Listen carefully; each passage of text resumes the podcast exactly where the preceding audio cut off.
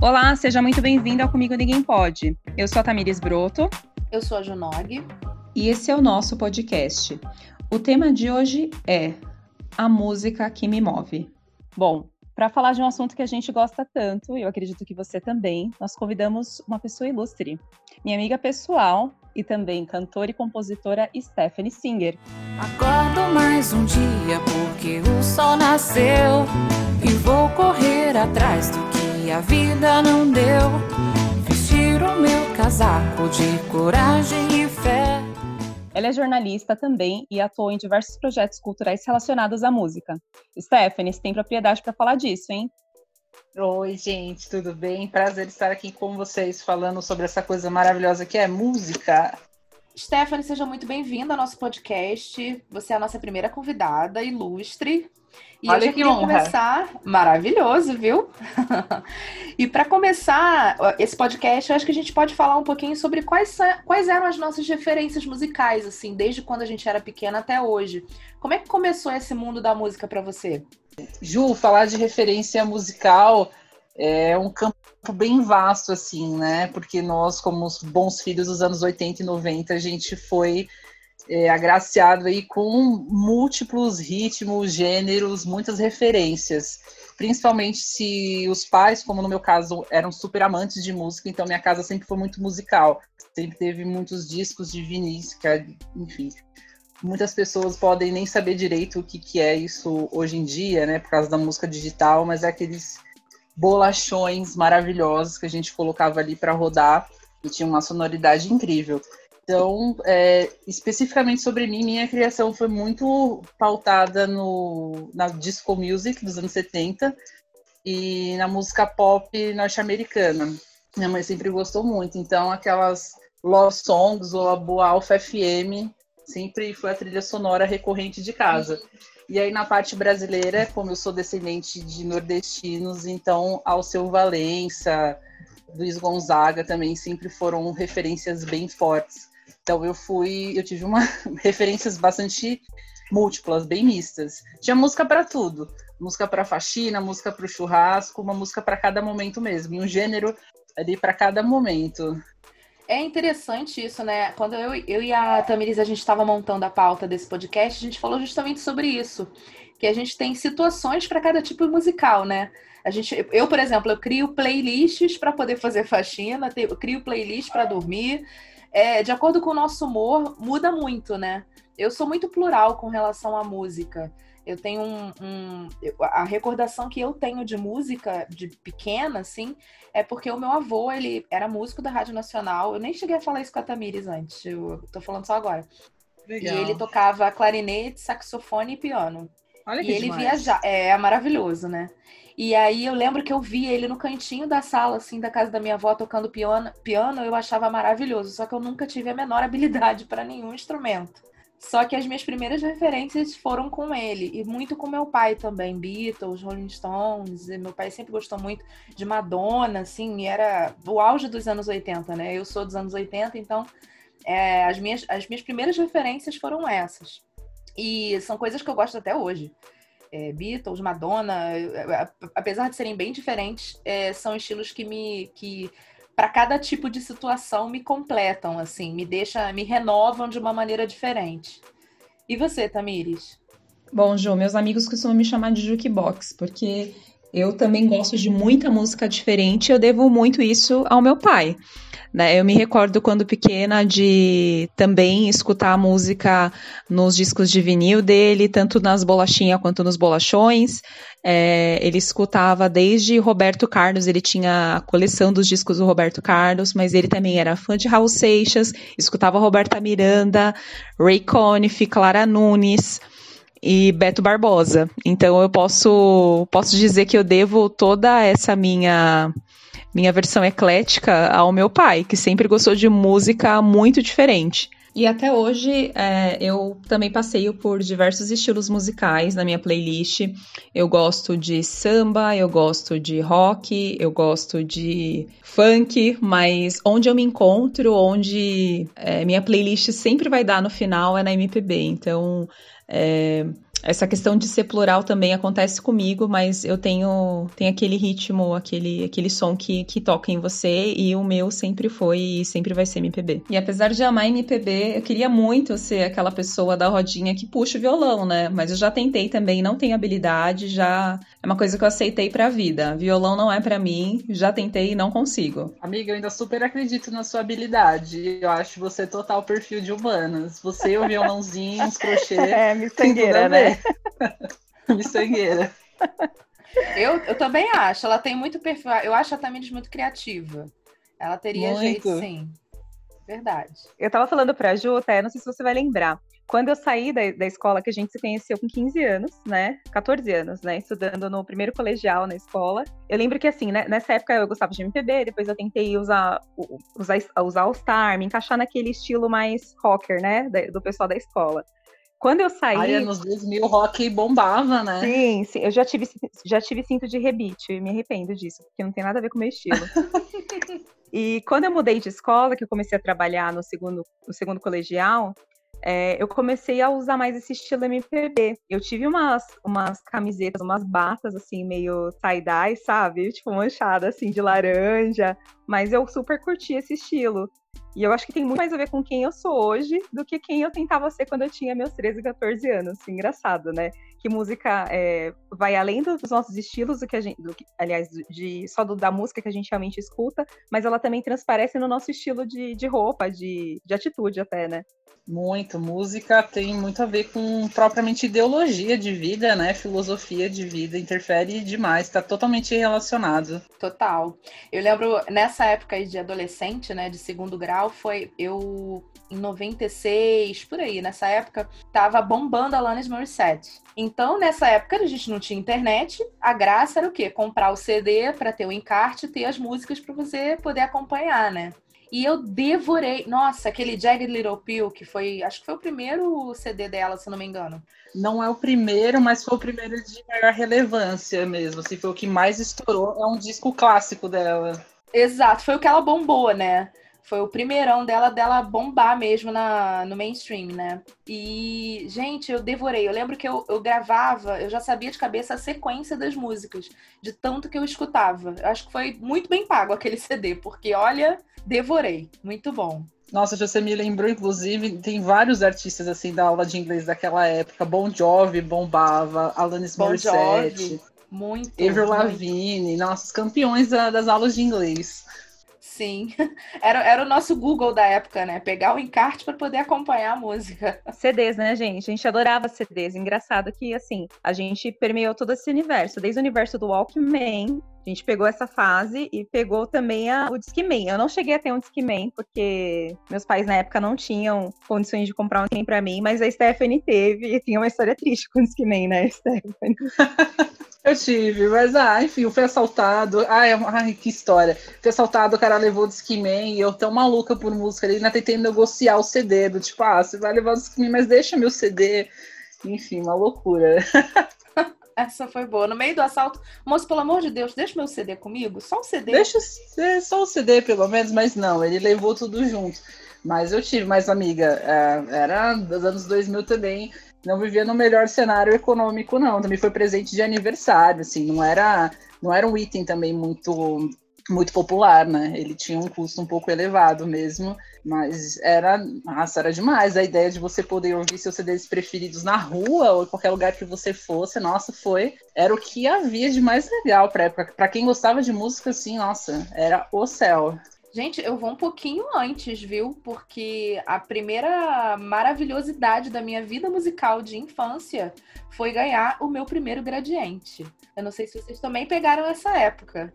E o mais legal era você gravar o que estava passando na rádio e ficar ali atenta na hora de você pausar, porque você não vinha a vinheta da rádio.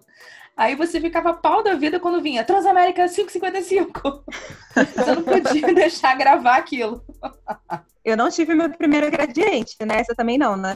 Que a gente, a gente, a gente não. de 88. Eu não tive, mas você acredita que hoje eu tenho? Sério? Não, eu tive. Eu, eu sou veinha, né? Eu tô com 39, então eu peguei o raiz mesmo. Tive o meu primeiro gradiente raiz. Eu tenho aquele que é vermelhinho. É, ele era todo coloridão: vermelho, azul, amarelo. Cheio da, do frufru. Depois eu mando uma foto para vocês. Eu tenho vermelhinha, que eu adoro essas coisas. Canceriana, né? A gente adora uma velharia, então eu adoro coisas vintage. E aí eu tenho máquina de escrever. E eu também tenho esse primeiro gradiente, é uma graça. E é engraçado como a música e as danças, né, estão muito interligadas. A Tamires falou que as referências, uma das referências do pai dela era Beto Barbosa, né? Super. Ah, e eu lembro muito da época da lambada. Nossa, era maravilhoso, assim. Eu lembro que teve uma época que foi tão assim bombado lambada na época quando eu era pequena que substituíram a festa junina e, e virou praticamente uma festa da lambada, porque todas as turmas dançaram músicas diferentes de lambada. É Beto Barbosa, Kaoma, lembra disso? Nossa, Kaoma, sim, lembro de tudo isso. Foi e uma é febre, bom. foi uma febre. É maravilhoso. Você, você gostava de dançar até quando você era pequena? Muito pouco, tá? Eu tenho uma relação bem diferente com dança. Eu sempre fui mais ligada à música, a fazer música, do que propriamente com a dança. O que eu acho uma pena, mas agora estou tentando resgatar um pouco isso, porque é uma relação muito gostosa também da música com o corpo, né? Você se expressar através do corpo. Mas quando eu era criança, não, eu gostava mais de dar, prestar atenção nas músicas mesmo e querer barulhar junto. Tanto que eu tinha. A Ju comentou do, dessa, do, do primeiro gradiente. Minha primeira relação física mesmo de fazer música foi com aquele pianinho infantil. E eu lembro que eu aprendi a minha primeira música com o Castelo Ratimbum, cara. Tem um episódio que o Nino brinca, tem alguns vidrinhos com água, depende da quantidade, dá uma nota diferente.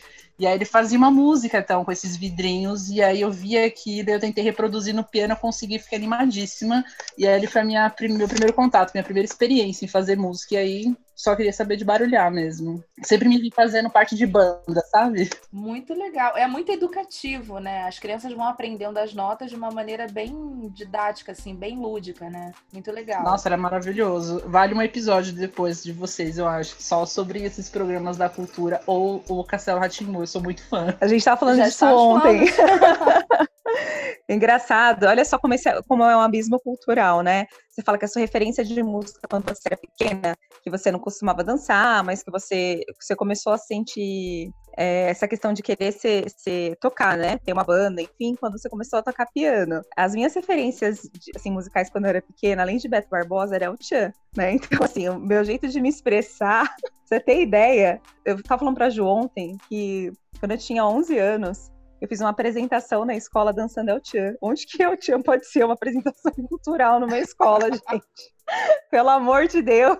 Não, essa questão das crianças não levarem na maldade, eu super concordo. Agora dizer que adulto não leva na maldade, aí já tá querendo forçar a barra, né? Sim. Total. E aí, dona Tamires, pegando nesse gancho aí da, das crianças dançando El Chan, como não lembrar daquele maravilhoso grupo chamado Molecada, não é mesmo? Pois é crianças. Gente, aquelas crianças daqueles tamanhinhos, micro, pequenininhas, dançando aquele monte de música, elas não faziam ideia do que elas estavam cantando, mas tudo bem. E na sua inocência, né, elas estavam dançando aquilo, mas depois acho que algum produtor cultural com um pouquinho de juízo e bom senso decidiu é, investir neles com músicas próprias que fossem condizentes com a idade deles, né? E depois ficou bem, ficou bonitinho, ficou divertido e rendeu muito sucesso para eles também, né? Eles souberam dosar e, e, deu certo depois. Mas assim, eu não sei vocês, né? Eu lembro que a Stephanie também assistia às vezes é, Raul Gil para ver os, o pessoal lá e os jurados. Você assistia, não assistia até? Eu assistia, era o que tinha, né, de programação pra gente naquela época. É, eu gostava muito mesmo dos programas, todos os musicais, desde o Sabadão Sertanejo, quando eu era bem pequena, e depois Nossa, também nem lembrava disso.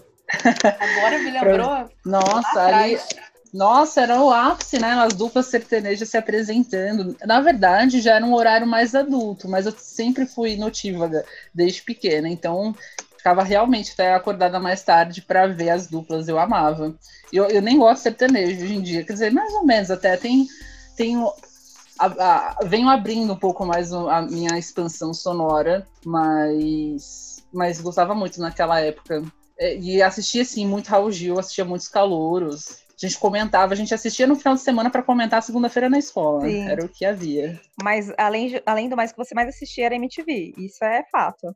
Nossa, eu sou filha da MTV. Eu também. Penélope Nova, é, Sabrina Parlatória, Edgar. Eu fui dessa época. Nossa, você ficava vidrada na frente da TV, Gastão também, que você ficava vidrada para saber qual ia ser o primeiro, segundo, terceiro lugar do disco MTV. Todo dia lá, às sete horas da noite, você tava lá de frente pra televisão para poder assistir, né? Nossa, sim, viu, total. Eu, na verdade, parte da minha escolha profissional foi por conta da MTV. Eu escolhi jornalismo porque eu queria muito ser VJ, era um sonho. É, imagina, entrevistar todos os artistas que você ama, aquelas entrevistas internacionais, Cristina Aguilera, Bon Jovi, todo, enfim, toda vez que vinha um artista de fora para o Brasil, passava pela MTV, dava entrevista, isso era o sonho de vida. A MTV era o máximo. Mas pelo que eu tô entendendo, você queria ficar no backstage para poder ter acesso a essas pessoas, né? Era esse o propósito. Também, na verdade, assim. Porque é... assim, mesclando o jornalismo com a música, entende? Nesse sentido. É, mas eu acho que na verdade o sonho. Eu, era, eu sempre fui muito tímida, mas apesar da timidez, eu tinha um lance com palco, então acho que a, o objetivo era ser VJ mesmo, ficar ali na frente falando sobre os clipes e tudo mais. Mas no final das contas eu terminei enveredando realmente mais pela parte de produção e, e me identifiquei muito com, com televisão nesse primeiro momento, mas tenho meus flertes aí com o vídeo. E, enfim, logo mais tem novidade, aí eu conto para vocês quando as coisas se concretizarem. O sonho não morreu da MTV. Queremos saber tudo. Sabe uma coisa, lembrança boa que tem da MTV? Assim, eu acho que é, foi muito assim da nossa época, né? De, dessa época dos anos 2000, assim, todo mundo acompanhou, acho que foi a parte que mais bombou MTV, pra, pelo menos para mim, né? O que, uma das coisas que eu mais gostava era Luau MTV, que a gente sempre ficava esperando qual banda que ia participar, era muito bom. E os acústicos, né? Teve aquela série de acústicos, eu acredito que todo mundo, qualquer ser humano do Brasil, tem um acústico do Capital Inicial em casa. Todo mundo tem Acústico CD. da, da Cássia Eller. Eu tenho o DVD do acústico da Cássia Eller, Lulu Santos. Maravilhoso. Sim. Muito bom. Nossa, sim, foi. Aliás, os acústicos da MTV Brasil, eh, eles são bem famosos, assim, eles são realmente tidos como um dos melhores, assim, de, de todos os projetos que a MTV lançou ao redor do mundo, e realmente é muito merecido, foi muito bem produzido. que eu ia falar. A escolha dos artistas é- eram super legais. Os detalhes, né? Eu, por exemplo, eu amo o acústico da Eller. Como é bem produzido, como foi bem arranjado, né? Acho que até a pessoa mais leiga percebe os detalhes de como foi muito bem feito. É, eu sou suspeita para falar, eu sou fã incondicional da Cássia, me influenciou demais musicalmente na vida e eu, eu acho também o acústico dela um dos melhores, assim, nível assim internacional mesmo, tudo de ponta, foi tudo muito maravilhoso. E ela ficou Sim, muito feliz, ela também era uma, uma artista muito exigente com a própria sonoridade, ela ficou muito satisfeita com o projeto, foi bastante incrível mesmo. Mas outros projetos também, acho que falando do acústico ainda, que foram inusitados, mas que ficaram muito bons. É, por exemplo, do Rapa, ou do Charlie Brown Jr., que são bandas de rock, e você ouvir nesse formato desplugado, trouxe uma, uma novidade para os fãs, né? E para quem também não conhecia a banda, trouxe uma certa aproximação. Enfim, a gente viu, os acústicos eram muito legais mesmo. Agora, uma coisa que você falou me chamou a atenção, e eu acho que vale a gente falar, é sobre a questão da timidez, né? Como a gente vê artista, é, cantor, né, que a gente gosta, e quando eles se expressam, quando eles vão para cima de um palco, eles explodem, né? Lembra daquela cantora do. Agora eu não vou me lembrar qual foi o, o reality show, foi um reality show gringo, que ela cantou uma ópera que ela era super zoada, era uma senhora já. E aí arrumaram ela todinha, refizeram os dentes dela depois, botaram ela. su- E na verdade ela nem era tão senhora assim. É que ela não se cuidava e tal. Ela era, ela, se não me engano, ela era meio camponesa, uma coisa assim. E a mulher explodiu. Todo ninguém, quando ela entrou no palco, as pessoas não davam nada pra ela. Quando ela começou a soltar a voz dela, todo mundo ficou, "Ah, meu Deus, o que que é isso, né? Como as pessoas mudam o comportamento quando elas se expressam, né? É interessante isso. Nossa, muito. Eu lembro dela, eu tô tentando lembrar o nome. Ela surgiu de um desses programas, um desses realities, né, de disputa musical, tipo American Idol. Tô tentando. ass- Susan Boyle. Susan Boyle. Susan. Boyle. Foi. É, ela era maravilhosa mesmo. Ela era uma escocesa. Ela cantou I Dreamed a Dream, é, que era um music- do musical Os, Os Miseráveis. Sim, nossa, foi lindo mesmo a apresentação dela. Engraçado, a Cássia Eller também, só falando muito da Cássia, ela também, ela era assim, né, ela era muito tímida, você percebe do jeito que quando ela dava entrevista, que ela mal olhava, assim, pra câmera. Era bem introspectiva, mas no palco a mulher se revelava, assim, mudava por completo. Muito. Ela detestava na entrevista, era parte do trabalho que ela menos gostava de fazer. E era, e era visível, né? As entrevistas, o quanto ela se sentia deslocada. Mas tem uma entrevista muito boa dela com o Jô, que o Jô conseguiu ali. O Jô é muito especial, né?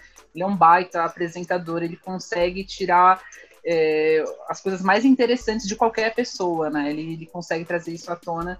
E com, com a Cássia então foi diferente. A entrevista dela com, com ele vale a pena, se eu indico. Que ela tá um pouquinho mais solta, aí ele conversa um pouquinho, pergunta do Chicão, que é o filho dela, ela vai se soltando um pouco. Mas é claramente, mas é visível quanto ela não gostava muito de entrevistas. É porque, enfim, imprensa às vezes é um pouco capciosa, né? Tem algumas perguntas que podem não ser tão bacanas, as pessoas às vezes têm algumas intenções ocultas por trás das perguntas, então tem artistas que ficam um pouco com o pé atrás mesmo. As pessoas já vão, né, com o pé atrás, meu Deus, o que, que será que vai rolar dessa entrevista? Tenho que me sentir aqui armada para o que for preciso, né? Não, não sabe o que, vai ser, da maneira como vai ser reportado isso, né? Muito, no caso da Cássia, que estava envolta de polêmicas a respeito da sexualidade dela. Você imagina esse debate, né, da mulher lésbica com filho naquela época, nossa senhora. Era um outro momento que a gente vivia, então ela estava sempre muito tentando, é, tendo esse cuidado, né, para se proteger, para proteger o filho e, e, o relacionamento dela. Era um outro momento mesmo. Eu ia falar também de rádio, né? Engraçado que, assim, como muda também os nossos hábitos de como ouvir música, né? Na nossa época, pelo menos na nossa adolescência, a gente tinha costume de ligar para a rádio, de pedir a música que a gente queria escutar, de participar de promoção de rádio. É, e hoje em dia não, a gente não tem mais esse costume, né, de escutar rádio. É muito raro você falar, ah, não, a, a pessoa falar que ela escuta alguma rádio ou que ela ligue para rádio. Eu ainda escuto. Eu sou das antigas e eu gosto de escutar rádio ainda, algumas. É, até tem uma super história com rádio. Eu lembro que ela chegou a conhecer em 89, não foi, Té? Sim, eu sim, eu fui na 89, já fui na Kiss FM, é, também ligava, pedia música, inclusive gravava também eu, eu tenho gravado um, um, um pedido que eu mandei, um, nem, naquela época era o que? E-mail? O telefone? Não, não era nem e-mail, né? Era telefone que a gente ligava. Eu lembro que eu liguei, deixei uma mensagem, minha mensagem foi selecionada e me ligaram. Falei assim, olha, essa mensagem foi selecionada, vão tocar a música que você pediu. Nossa, fiquei super feliz. Aí já botei a minha fitinha cassete ali para gravar, e tem a Luca falando que eu tinha a Stephanie lá não sei da onde, pediu tal música tal, não sei o quê. Nossa, e é engraçado a gente pensar nas dificuldades que a gente tinha de acesso à música, né? Você tinha que gostar mesmo, né? Porque era um trampo para você conseguir ouvir a música que você queria, ter que ligar para rádio, ter que ir na galeria comprar CD, ou então pedir para amigo fazer cópia. Era um corre danado. Hoje, graças a Deus, Spotify, YouTube, enfim, tudo dá um clique, tá muito mais fácil. A juventude tem que dar valor. Porque olha que a gente, Sim. ó, antigamente ralava para ouvir as músicas. Quando você falou da galeria, explica para Ju o que é a galeria. Sim, aqui é verdade. Aqui em São Paulo, a gente tem um espaço numa rua. No centro da cidade tem uma rua chamada 24 de Maia. Ah, a Galeria do Rock. Isso. Ah, sim. tem a Galeria do Rock histórica, que enfim, tinha uma bem antigamente, bem nos anos 70 e 80, vendiam LPs e eles foram se modernizando, vendendo CDs e tudo mais. Então, nessa época dos anos 2000, o auge das vendas de CDs, a gente ia lá para a galeria atrás para comprar. Eu lembro também quando eu era adolescente que tinha os CDs que as rádios produziam, tipo os top 10, top 10 alguma coisa. Eu lembro Summer que tinha da Transamérica, da Jovem Pan, Aí você tinha que ir no jornaleiro para poder comprar um CD com, sei lá, eram poucas músicas até, era no máximo umas 15 músicas. E aí você, meu Deus, agora eu vou ouvir as músicas da, da época, né? Não preciso mais ficar esperando tocar na rádio. Era o auge, assim, vocês ah, saía a semana que ia começar a vender determinado CD. Era bem engraçado isso. Pensar que hoje em dia é só dar o play e escutar a música que você quiser. Muito fácil, né? Além que minha irmã também tinha. Tinha o Summer Hits também. E essa coisa do CD eu lembro, tinha. Você lembra que tinha filas nas lojas para comprar CD quando tinha ah, é o dia do lançamento? Eu lembro uma, uma, memória assim bem de criança mesmo, por causa do grupo dos Backstreet Boys. Eu lembro quando eles lançaram o CD mais famoso deles, que é o Millennium. E nossa, eu lembro que tinha filas e filas. Meu tio foi comprar para mim, teve que ficar na fila, uma loucura. Olha, gente, dá nem para imaginar isso hoje em dia, né? Pois é. Você ficar numa fila para ter acesso à música de determinado artista, tudo tão simples hoje. E a gente tinha falado também, né, Tami, sobre a, a churrascos, festas de família, confraternização, como que a música une as pessoas, né?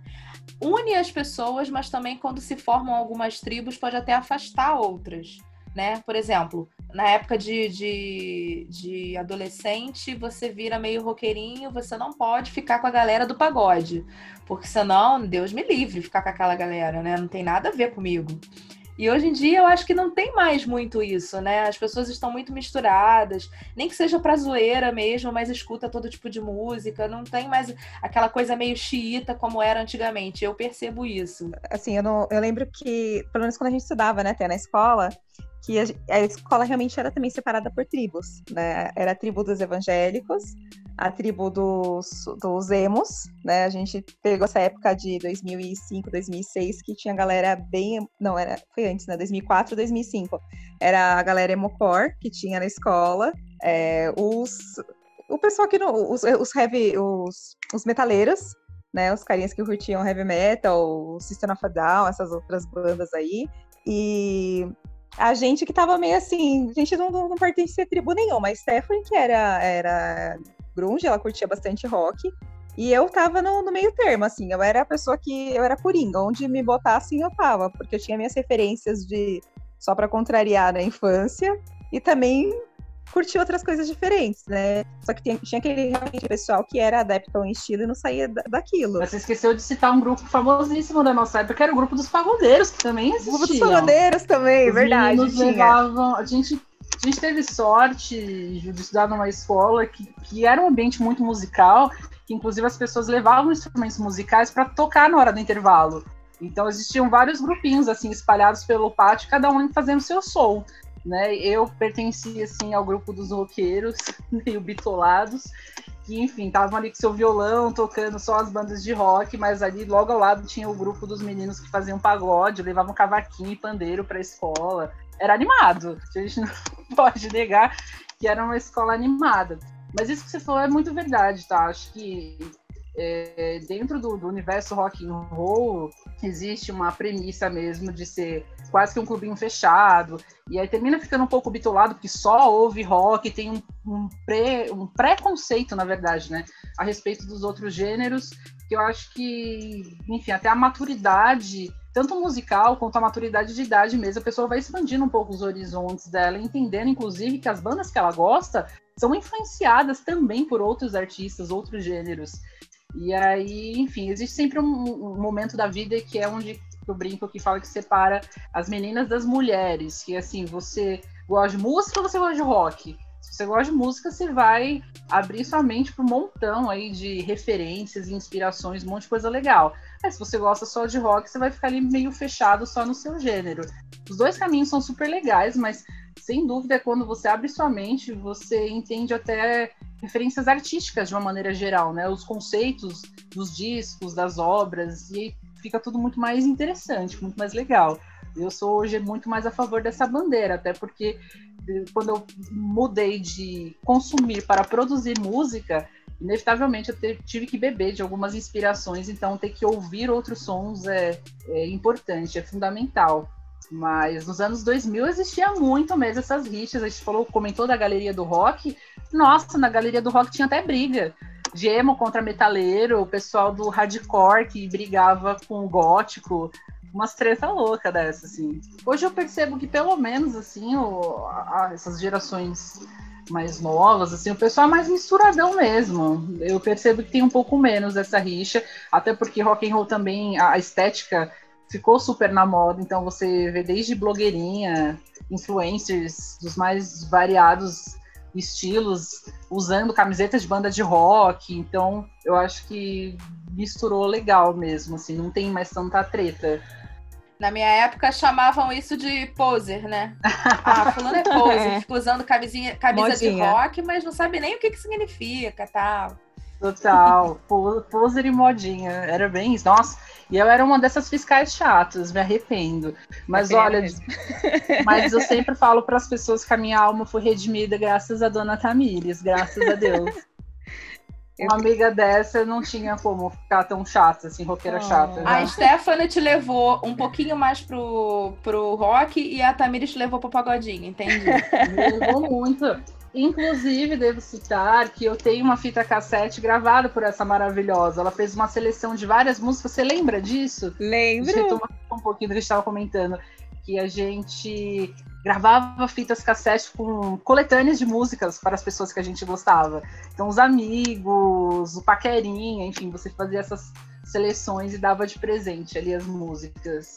E aí Olha... já estava tentando salvar minha alma ali, já me mostrando outras referências de música, além da barulheira do rock and roll. E eu quero muito que você me fale o que, que tem nessa fita, porque esses dias eu estava pensando nela.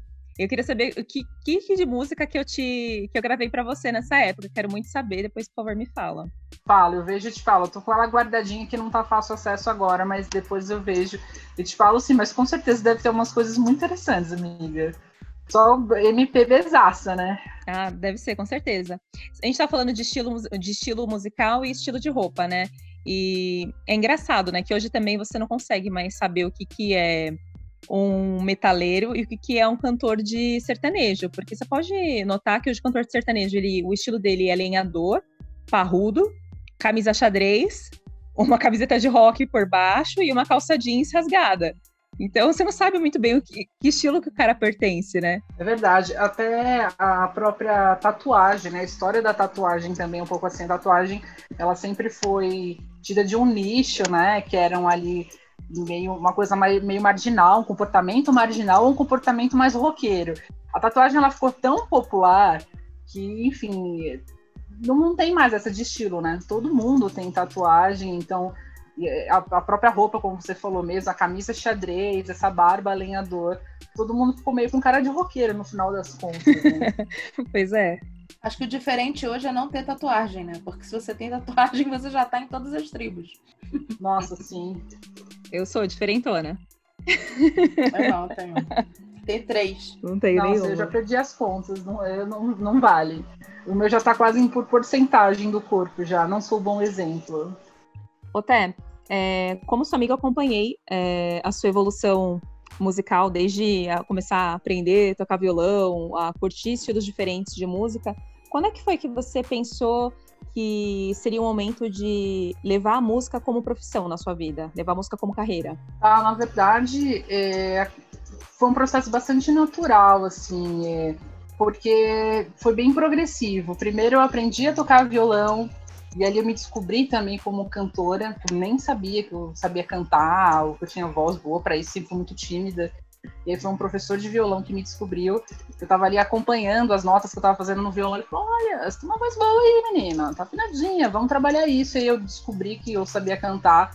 E aí, a partir disso, eu tive minha primeira banda.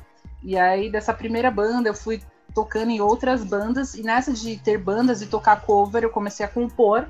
E aí, quando você começa a compor, a coisa já vai to tomando um rumo mais profissional. Você não pensa mais só em ganhar dinheiro na noite ou tocar para os seus amigos, enfim, você pensa realmente em expandir esse trabalho para que ele, o alcance chegue a muito mais pessoas. E foi assim esse processo. E aí compus o disco, ensaiei, gravei, lancei disco e, e a vida seguiu a partir daí.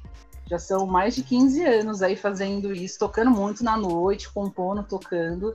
E agora, até por conta de toda essa minha experiência ajudando músicos principalmente as meninas que querem tocar, querem ter sua banda, ajudando essas pessoas, esses músicos a conseguirem seu espaço, que é uma delícia no final das contas, né? Fazer música é uma das atividades realmente mais prazerosas que podem existir na vida. Eu sou suspeita para falar, eu sou apaixonada. E é engraçado, pessoas que compõem melhor quando estão na bad, né? Gente que termina um relacionamento faz uma, um CD numa batida só, né? Num final de semana já tem, sei lá, 10 músicas escritas. Você tem essa pegada de, de acordo com o seu humor, da maneira como você tá naquele momento, você compõe mais ou menos? Sim, Ju, eu também componho. E essa, na verdade, é uma coincidência que acontece com muitos artistas mesmo. A bad é o melhor momento para compor. Seja porque ela tá te tocando numa ferida ali, toca num sentimental, e você precisa expressar isso. São muitos sentimentos que você tem que lidar, então a melhor maneira de lidar com isso é escrevendo, é compondo, é pondo para fora, ou porque te gera algum tipo de incômodo mesmo, né? Acho que a arte, de uma maneira geral, ela. A melhor forma de provocar é você. A melhor forma, desculpa, a melhor forma de você produzir é você provocar algum sentimento nesse artista. E aí ele vai, então, dar a visão dele a respeito daquilo, né? Então são incômodos, são pequenos incômodos. Aí sejam temas políticos ou sentimentais, que são os, os, os mais humanos, né? É quase que terapêutico, né? Muito, muito terapêutico. Inclusive, também tem essa coisa do artista terminar pegando um pouquinho da vida de cada um para compor. Quando você conversa com a tua amiga, você pega uma história dela, você pega um pedacinho daquilo, da, da vivência dela, da história dela, você se inspira e compõe. É uma, leitura, é uma leitura bem interessante mesmo, assim, da vida, de compor. E com certeza a Bad influencia demais, pelo amor de Deus. Vocês querem tema, temática que rende mais do que amor, bebida e chifre? É verdade. É verdade. Das duas, uma, ou você se fecha no seu casulo, ou então você tenta, você usa das armas que você tem para você expor os seus sentimentos. E a música, sem dúvida, é uma boa, uma boa saída, né? Muito, e é universal, né? Quando eu, eu brinco falando, porque parece tema de sertanejo, né? Essa coisa do chifre e bebida, mas assim, não se enganem, porque vai de Frank Sinatra até bandas de hard rock. Falar de amor, dor de cotovelo e chifre é tema universal. Tem para todos os gêneros, gostos, bandas, grupos, cantores. Todo mundo em algum momento vai falar sobre isso. Ou seja, a sofrência ela não é restritiva a, ao gênero sertanejo, né? A sofrência está em todos os ritmos. Total, e a sofrência há de ser eterna, porque enquanto houver relacionamentos, corações partidos e tudo mais, ainda tem muita música para ser composta, a gente vai ouvir muita balada sofredora ainda. A gente está falando de trilha sonora da vida. Queria voltar um pouquinho para, assim, você falou um pouco das coisas que você escutava quando você era pequena, tal.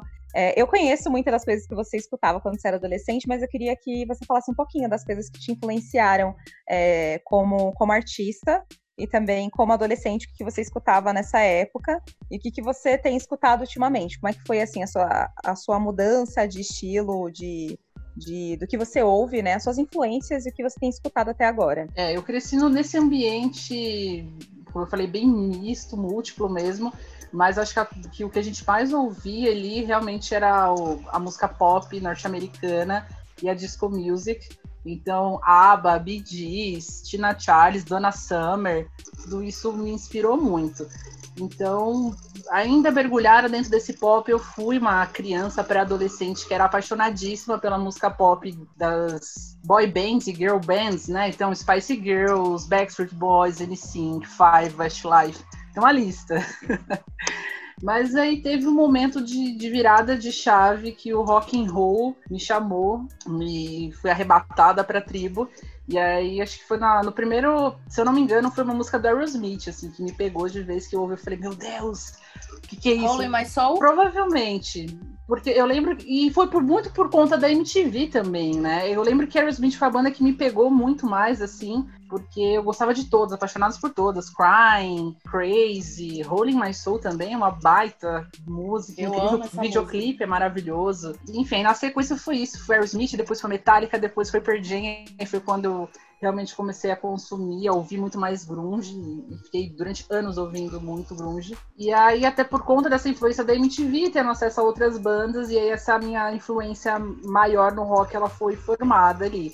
Mas, como eu falei, já tinha esse background de, de, pop, de música brasileira ali no fundo, então eu sempre compus e toquei mais voltado para rock, mas tinha um gosto pessoal, tinha, tem uma influência, tem um fundinho ali da música pop. Eu acho que quem ouve meu disco Inclusive, posso fazer aquele merchan, né? Pessoas Deve. que estão indo no Spotify, depois do podcast, vai lá dar uma moral pra mim, vai conhecer meu trabalho. Procurar lá por Sté Singer, que tem um EP falando sinceramente. Eu deixo aqui o convite. E aí ele tem um pouco dessa sonoridade mesmo, de, do rock and roll, da Jovem Guarda, que meu pai sempre foi apaixonadíssimo pela Jovem Guarda. Então tem essa, tem essa influência forte também, essa sonoridade. Mas, como a gente falou, Tamires, essa boa alma no meio do caminho, sempre ao meu lado, me mostrando. Olha, amiga, o rock and roll é legal, mas tem umas outras coisas muito boas aqui pra você ouvir também, viu? Sai desse mundo tão dark. E aí eu sempre, enfim, fui tomando contato com esses outros artistas que hoje me influenciam muito mais. Me influenciaram principalmente até pela questão de compor em português, né? Quem gosta muito de rock geralmente termina consumindo tudo em inglês. E, e a MPB me trouxe essa, essa coisa de, de ouvir e compor em português e tudo mais. É, nossa, muita coisa, tá? Minha playlist é uma loucura, é uma bagunça, é até esquizofrênica, porque realmente de A a Z eu tenho, sei lá, de aba até zombie, sabe? Assim, tenho de tudo. Então eu realmente escuto eh, de acordo com o meu humor ou de, de acordo com a situação. Inclusive situações engraçadas. Tem churrasco ouvindo seu Jorge? Tem, mas tem churrasco ouvindo Sepultura? Vai ter também. Depende muito ali do, do humor, da situação. E, e, também agora eu tenho me permitido ouvir muito mais coisas novas. A gente fica um pouco, né? Quem é meio da escola rock and roll tem um pezinho atrás, acho que nada de novo é legal, ou não tem nada de bom sendo feito agora, e eu tenho descoberto novas bandas, novos artistas que eu tenho gostado muito. Eu tô bem empolgada, na verdade, assim, com, com esses novos artistas que estão aparecendo. E agora com a internet é tão mais fácil achar, que a gente comentou que antigamente era uma loucura para ter acesso a uma música, agora com um pouquinho de paciência na internet, alguns cliques, a gente já acha coisas incríveis. Sim. Eu lembro de um grupo que eu gostava muito quando eu era. Já não era mais adolescente, não, já devia estar com os meus 20 anos por aí. Talvez vocês conheçam, porque, se não me engano, bombou em São Paulo. Eles eram meio lado B, assim, não foram super conhecidos, mas até tiveram uma certa relevância, chegaram a entrar no, nos 10 mais da MTV, que era a banda Ludov. Vocês já ouviram falar? Nossa, a Stephanie vai chorar agora. Eu amo Ludov. Como eu escutei Ludov, gente? Adorava, adorava. Eu não sei que fim levou, não sei se eles ainda continuam. Que foi, Tamir? Fala pra ela de Ludov, Stephanie. É, eu sou muito, muito, muito fã de Ludov. E foi uma banda que me influenciou demais, inclusive até vocalmente falando, às vezes as pessoas até comentam isso. Quem conhece Ludov é, fala assim, nossa, essa música me lembra um pouco do Ludov, eles me influenciaram muito, a Vanessa, uma querida, beijo Vanessa. Nossa, era tão gostoso de ouvir, era maravilhoso. É muito bom. Eu tive o prazer de, de conhecê-los, de entrevistá-los quando eu trabalhava no Estadão. Que legal! Nossa, sim, Ludov é uma banda maravilhosa. Eu acho que é uma banda que não foi bem ouvida pelo Brasil ainda, merecia muito mais atenção, muito mais sucesso do que teve. Então, apesar da exposição que eles tiveram, porque eles chegaram a participar de premiações da MTV na época e tudo mais, mas é uma banda que tem uma sonoridade incrível, referências artísticas fantásticas. É, eu conheci o pessoal do Ludov quando eles lançaram o EP O Paraíso. Eu cheguei a entrevistá-los por Estadão na época que eu trabalhava lá. E é uma banda maravilhosa, gente. Quem não conhece, procure e busque, porque é muito bom. É um power pop ali, um pop rock muito gostoso, vale bem a pena. Letras ótimas, acho que a gente vive um momento também, graças a Deus que tem melhorado muito essa questão da qualidade de letras, mas o Ludov já tem ali a semente de letras bem legais. E que voz. E não é né? é chato, Parece né? Não é, tá... não é MPB cabeção para ficar pensando só. É Sim. letra legal, música divertida para dançar, para faxinar, para namorar, tem música para tudo. Eu costumo dizer que a voz dela é uma voz confortável de se ouvir, né? Você escuta, parece que tá na nuvem, assim, escutando ela cantar as músicas. É uma delícia. Eu adoro. A Vanessa é maravilhosa. Ah, gente, eu não vou me conformar de fazer um, um podcast sobre música e não falar da minha banda favorita. Apesar de gostar de, de, de ir para todas os, as tribos, né? De eu não ficar restrita ao rock. Mas, ó, falando de, de, banda favorita, eu não posso deixar de falar do Queen, gente. Queen, pra ah. mim, é vida. Eu me arrependo, olha, olha, olha o arrependimento que eu tenho na minha vida. Eu me arrependo de não ter nascido na década anterior, porque meu sonho era estar naquele show de Wimbledon maravilhoso. Ele, gente, aquele show é muito incrível o cara parado, fazendo silêncio, as pessoas prestando atenção no que ele estava fazendo. Ele dominava o palco de um jeito que você ficava assim, boca aberta, né? Era impressionante o carisma e a atenção do público que, o, que ele tinha. Era uma coisa de louco, maravilhoso. Fred Mercury, o nome do meu cachorro é Fred, é por causa do Fred Mercury. Eu tenho dois cachorros, um deles é Fred ah, por causa do Fred Mercury. Que maravilhosa, não. Fred Mercury, sem dúvida, é um dos é, mais importantes é, vocalistas, cantores do, do rock rock e da música de maneira geral, né? Ele influenciou gerações, a música continua influenciando muitas bandas novas, artistas novos e, e vai continuar por muito tempo. É banda imortal. Você assistiu o filme? Não, você acredita? Não assisti. Eu também não. Eu queria ver, acabou deixando pra lá e não assisti. Eu vou, vou dar um jeito de assistir. Assiste, vale muito a pena. Eu assisti no cinema e saí de lá assim chorando. Claro, é, é um misto, né? De emoção, com alegria, com euforia, com saudade, com vontade também de ter vivido aquela época, de querer estar lá pra ouvir pessoalmente. É maravilhoso. Nossa, maravilhoso. Ah, e por falar em filme, um que eu assisti e amei e recomendo é o filme do Elton John, ah, do Rocketman. Maravilhoso. Quem não assistiu, assista, porque, nossa, eu saí de lá arrepiada. Esse filme é muito, muito bom. Muito bom. É incrível o filme também. Eu saí chorando, porque ele é, é muito lindo, é muito intenso. É um filme incrível. A história dele é sensacional. Aliás, na Netflix tem vários documentários muito legais de cantoras, né? Tem um da. Se não me engano, tem dois até da Whitney Houston que são muito bons também vale a pena assistir para descobrir, para entender a história, que a gente vê muito o artista, né? Mas saber um pouco da história, da vida pessoal que essas pessoas tinham, né? Entender um pouquinho até dos comportamentos delas é bem interessante. Tem um filme musical que eu adoro, um dos meus favoritos é o Ray Charles. Gente, eu acho incrível. Eu posso assistir várias vezes que eu não enjoo de assistir Ray Charles. Vocês já assistiram?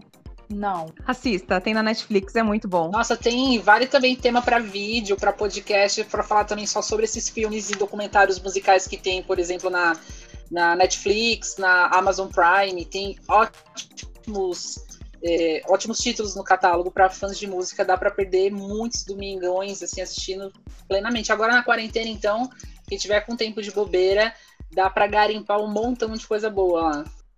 Agora, o bom é quando você reúne música boa com uma atriz boa e o filme fica excelente de uma banda sensacional que a Esther muito bem me lembrou, que é a ABBA, que o primeiro musical que eu assisti foi Mamma Mia. E eu amo Mamma Mia. É maravilhoso. O filme, eu assisti no teatro e assisti o filme. Eu adoro. Eu canto assim, parece que eu tô em outro... Sabe quando você acha que tá em outra dimensão? Quando você entra em outra dimensão, sou eu assistindo Mamma Mia. Eu adoro. Gente, eu não assisti inteiro ainda, você acredita? Eu vi só umas cenas e não assisti. Ai, assiste, é maravilhoso, eu amo. Eu assisti o filme com a Mary Streep, né? E ela é maravilhosa. Por, por si só, ela já é maravilhosa. Tem na Netflix? E no filme, então, ela arrasa. Não tenho certeza, Tamires, mas é, não é difícil de achar, não.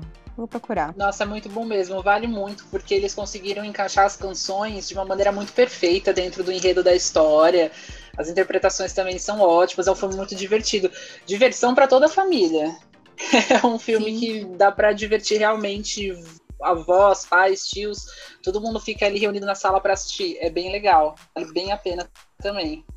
Ju, a gente estava comentando sobre o Mamma Mia, eu lembrei de um outro filme musical também, que também teve peça de teatro, que é o Priscila Rainha do Deserto, que é um filme muito icônico para a época também, os filhos dos anos 80 e 90 com certeza já devem ter assistido, e, enfim, as músicas são maravilhosas, a trilha sonora é incrível, os atores maravilhosos também, e é muito interessante perceber dentro de um cenário histórico essa discussão já acerca da comunidade LGBT que mais naquela época.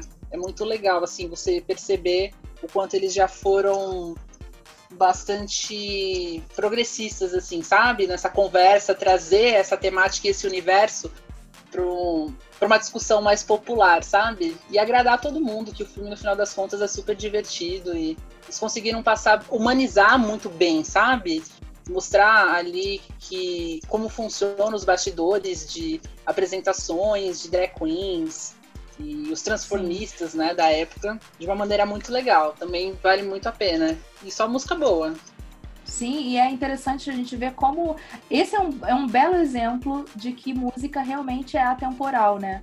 Os seus pais provavelmente gostavam, você gosta, o, o, as pessoas das, das gerações mais novas, se ouvirem, também vão gostar. Então é uma coisa que não tem essa de, ah, eu nem era nascida, não gostava, eu não gosto porque não era nascida.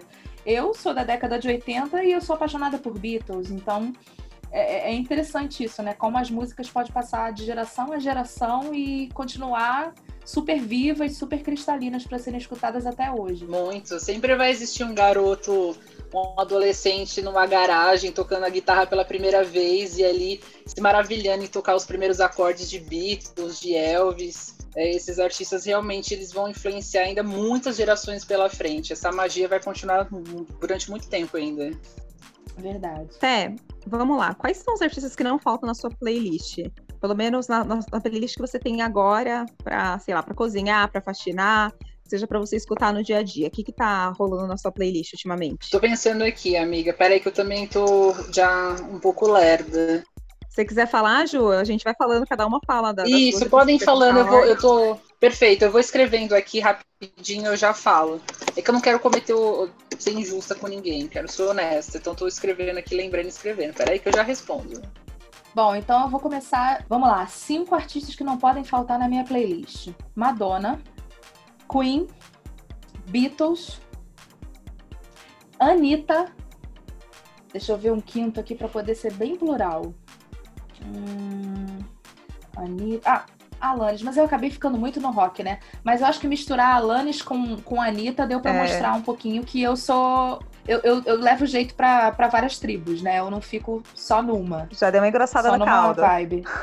Já deu uma engrossada no caldo. Bom, minha playlist também é mais maluca impossível, né?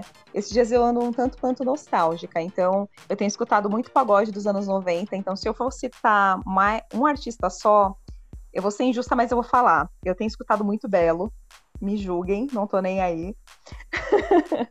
Biquíni Cavadão. Se cuida, Graciane. Se cuida, Graciane. Biquíni Cavadão, que eu descobri no último ano em específico um amor por biquíni que eu não sei de onde surgiu. Aliás, eu sei. É, tenho escutado também bastante, como sempre, porque eu amo Tim Maia, então é uma das minhas referências desde pequena e até hoje eu tenho escutado bastante. Eu, uma coisa que eu nunca vou deixar de ouvir, né? Porque vocês sabem que eu sou louca, uma louca alucinada pelo Simoninha, então eu, eu sempre escuto Simoninha, pode ser independente do meu humor. E em quinto lugar, é que tanta coisa diferente que eu tenho escutado, Javan. Javan também tá ali na minha playlist muito, assim, é, eu não funde as raízes, eu continuo ouvindo muito grunge, então Stone Temple Pilots é uma banda que nunca sai mesmo da minha playlist, sempre tá presente, nunca tiro. Aí eu tô ouvindo bastante também um artista novo que eu descobri há pouco tempo, chama Mike Love. Ele faz um reguinho, assim, é mais música good vibes, que tem muito a ver com o meu momento de vida agora. Eu tô realmente mais próxima de filosofias mais leves, good vibes. Quarentena, né, gente? Tem que tentar pegar leve com o psicológico, senão fica pesado. E aí eu trago para essa lista também o Queen, porque não tem como, realmente, eu não, não consigo também me desvencilhar dessa, dessa origem do rock, enfim. eu não enjoo de ouvir Queen, eu posso ouvir também 24 horas todos os dias que eu não enjoo, então nunca sai da playlist. Eu sempre descubro alguma nuance nova quando eu tô ouvindo as músicas dos caras, sempre tem algum detalhe diferente que eu reparo. Então é uma banda também que não sai. Bom, outro disco que eu amo também, é, de paixão, é o Alucinação do Belchior. Belchior é um artista que eu ouço sempre, muito até por influência da Tá, sempre com essa veia tão de MPB, e é um clássico mesmo, é um disco maravilhoso, com letras tão fortes e tão atuais, isso que, eu, que me impressiona sempre, sabe? Um disco de 76 e agora de 2020, faz tanto sentido. Também na minha playlist sempre também tem Timaya, porque não tem como também deixar de fora, uma das vozes mais potentes brasileiras que a gente tem, esse, esse misto de, do rock com soul music que o Tim Maia traz, né, é inigualável. Também está sempre na minha playlist. Para encerrar esse podcast, mas é claro que isso vai render assunto para outros, com certeza. A gente gostaria de indicar algumas das coisas que a gente está ouvindo e que acha legal compartilhar com vocês. E vamos começar pela Esté, a nossa convidada. Esté, fala pra gente, indica aí um artista legal, ou uma banda, ou enfim, um, um álbum que você está ouvindo agora e que você queira que queira compartilhar. Tá, minha indicação agora são de dois artistas que vêm lá de Minas, essa terra maravilhosa, terra de Clube da Esquina, Skank, J Quest, Sepultura, enfim, um celeiro de música nacional boa. E a banda é Lagoon, para quem gosta assim de pop rock é um, e MPB é uma boa indicação. Eles acabaram de lançar uma música com a Isa, também é uma ótima indicação de música atual está sendo feita. Além do Lagoon, eu tenho uma outra indicação que é a banda Pense. E assim como o próprio nome da banda já diz, realmente a proposta dos caras é trazer letras bem interessantes, assim, com, com existencialista, filosóficas e tudo mais, para o universo do rock and roll, para o universo do HC. Então, está procurando aí um rock and roll com letras bem interessantes, assim, vale muito a pena procurar a banda Pense. É, bom, tem uma cantora que eu gosto demais, não é de hoje, já é de muito tempo. Só vou fazer um breve sobre a história, dela. Ela cantava numa banda chamada Perdidos na Selva, lá para os idos de 2005, por aí, que era super sucesso aqui no Rio, na, nas festas Plock. E em paralelo, ela tinha um projeto com uma banda chamada Clarim Diário, que foi aí que eu me apaixonei pela voz dela. Ela é muito maravilhosa e hoje em dia ela tá lançando, ela acabou de lançar, na verdade, um projeto chamado Pilha Quadrada. O nome dela é Vivian Benford. Ela é muito boa de escutar, ela é bem vibe MPB, voz calminha, é aquela pessoa que você quando você quer escutar uma música gostosa e relaxar, você escuta a Vivian, que é só sucesso. Então, quem quiser seguir a Vivian, o arroba dela é Vivian Benford. E o projeto que ela tem, se vocês procurarem, o nome do projeto é Pilha Quadrada. E você, Boa. Tamis? Bom, a minha indicação, na verdade, vai ser de um álbum. Né? Eu, como falei, estou escutando bastante Biquíni Cavadão nesses últimos tempos. E tem um álbum em especial que eu tenho um carinho muito grande, que chama Ilustre Guerreiro. É uma homenagem do Biquíni ao Herbert Viana. Então, são músicas do Paralama, do Herbert Viana, tocadas pelo Biquíni, em versões incríveis. E é a minha indicação. Se você não escutou esse álbum, é um álbum de 2018, mas ele é muito gostoso, muito atual e ele é uma delicinha de escutar. Então eu tenho certeza que quem ouvir vai curtir bastante. Maravilhoso. Então acho que a gente já tem boas dicas, né, pra gente escutar bastante música legal até o próximo episódio. A gente espera que vocês tenham gostado. Stephanie, muito obrigada pela sua participação. A gente espera que seja a primeira de muitas. Foi muito legal. Eu que agradeço, foi um prazer participar com vocês e espero participar de outras vezes, com outros temas, porque música a gente tem temas quase que infinitos. Tem muita coisa legal para falar e eu estou sempre à disposição. É, reforçando de novo o pessoal que quiser, enfim, conhecer meu trabalho, é só buscar aí no Spotify Stephanie Singer. É, dúvidas, é, solicitações, qualquer coisa, só mandar mensagem, procurar lá no Instagram, step.singer. E é isso. Estou aqui à disposição para a gente sempre prosear sobre música boa e falar sobre novidades. E quem tiver dúvidas, sugestões de novos podcasts, novos temas, você já sabe, mas vale a pena repetir. É, os nossos Instagrams pessoais, meu, Juliana, é Sleeve da Ju, S-L-E-E-V-E. Tamires, o seu?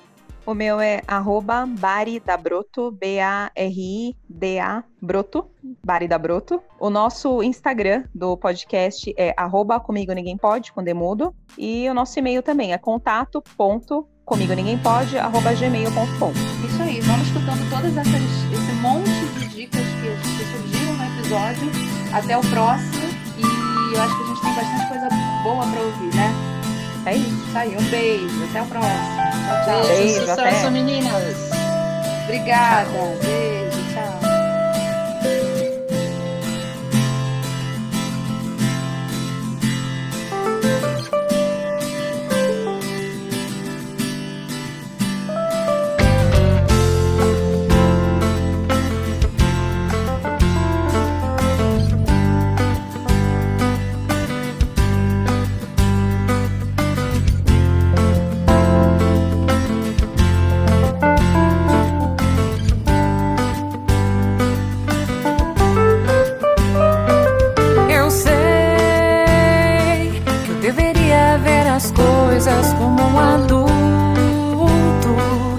Fazer pose, dar as mãos, agir maduro.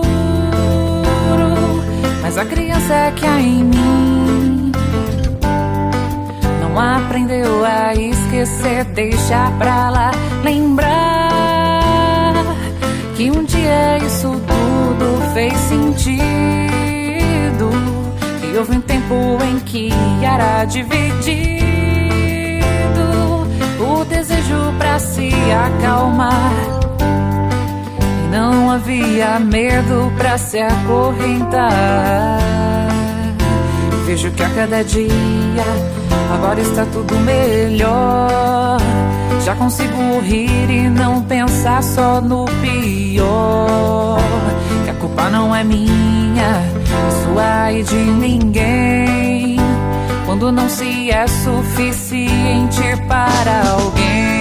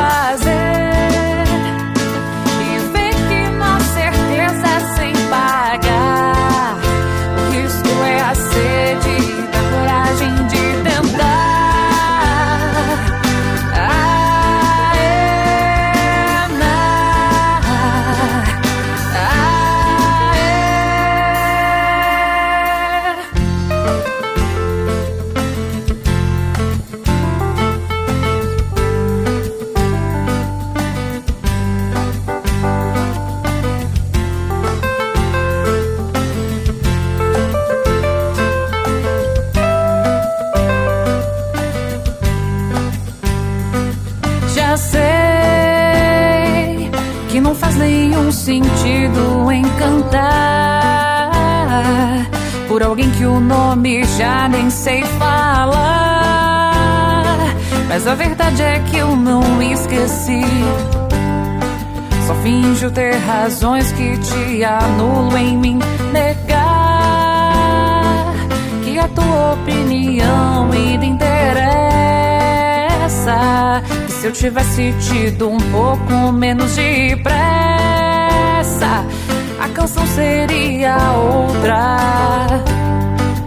Um pouco menos melancólica que essa. E se fosse verdade, aquela velha frase que diz que muito se ausenta, logo deixa de existir. Ainda tenho comigo um misto de insistir ou deixar que a vida me aponte aonde